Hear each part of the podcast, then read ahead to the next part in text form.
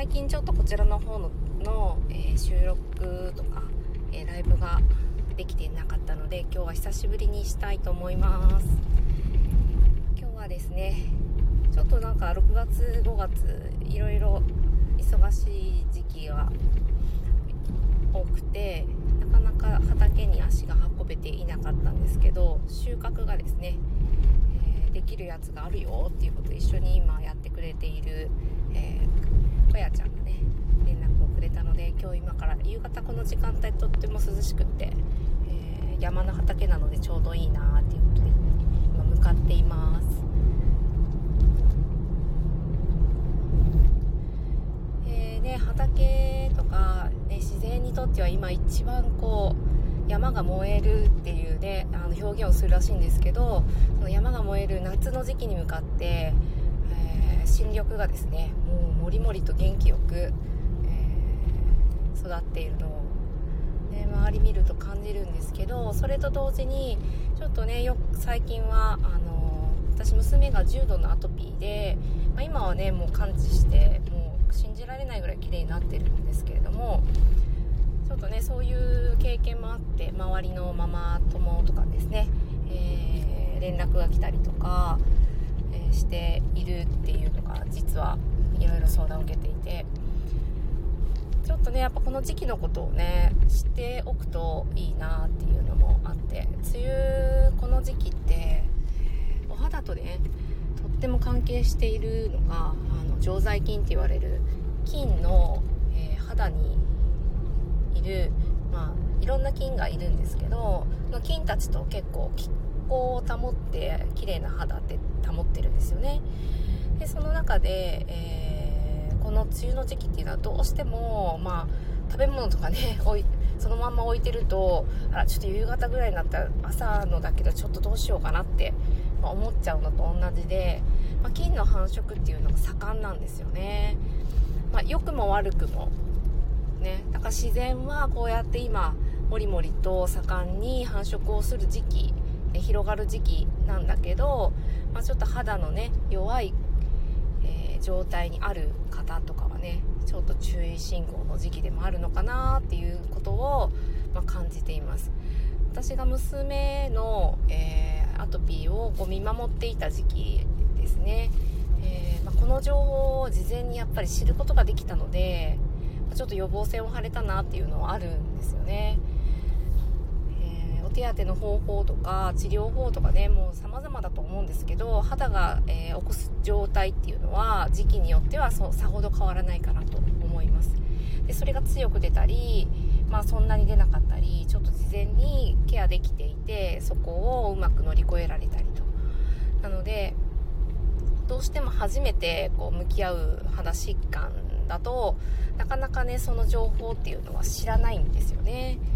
ただ、まあ、時期的にそういう風になるっていうことを知っていたり肌の状態に菌がすごく関わっているっていうことを知っていたり、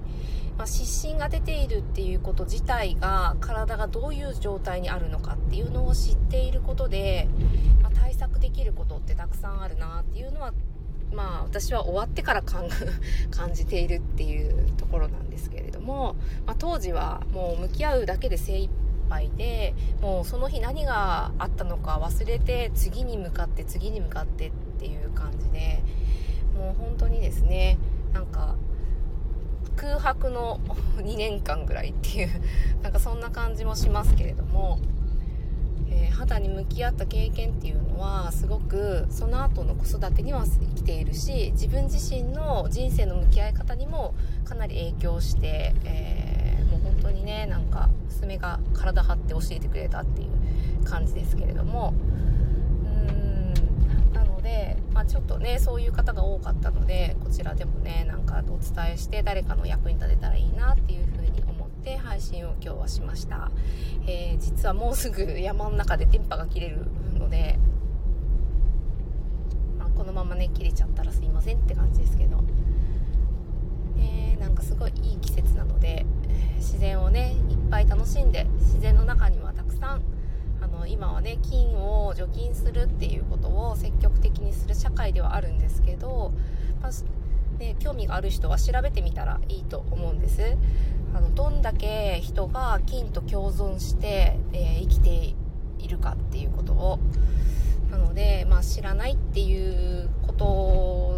じゃあちょっともったいないかなって思うので肌の、まあ、美肌になる、えー、なりたい方も、ね、ちっちゃなお子さんが湿疹で悩んでる方もご自身があのすごいねアトピーで悩んでる方も、まあ、普通にね皮膚に怪我を負ってしまった時であっても、まあ、この時期っていうのはそういう時期だよっていうのをねちょっと知っとくといいかなっていうふうに思っています。あありがとうございます。もうすぐですね。ちょっと電波が切れるところに入っちゃいそうなので、えー、アトピーのですね娘が実はいて、えー、今はもう完治してるんですけれども相談をねよく受けるので今の時期気をつけたらいいよっていう話を今日はさせていただきました。今からね、えー、畑この写真にしてますけどここが私の畑なんです。えー、たくさんなんか作物がなってそうって一緒に管理してくれてる子が私に連絡くれたので今から収穫に行ってこようと思います、えー、あれですかねタップして。あいけた。北欧デザイン。北欧デザインが好きで北欧暮らしをあしていました。えー、すっごい。いいな北欧はどちらがお好きなんでしょうか？フィンランドですよねこの国旗。あでも他にも何か国家行かれたのかな。はいいですね。私もフィンランドなんかねまあムーミンが好きだぐらいのレベルなんですけど、まあ、フィンランドのデザインとか好きでで教育にちょっと興味があってフィンランドのですね、えー、沖永良部島っていうところにフィンランドで先生をしていたあのちかちゃんっていうねあのここ12年で知り合ったあの男性がいるんですけど先生ねしてて、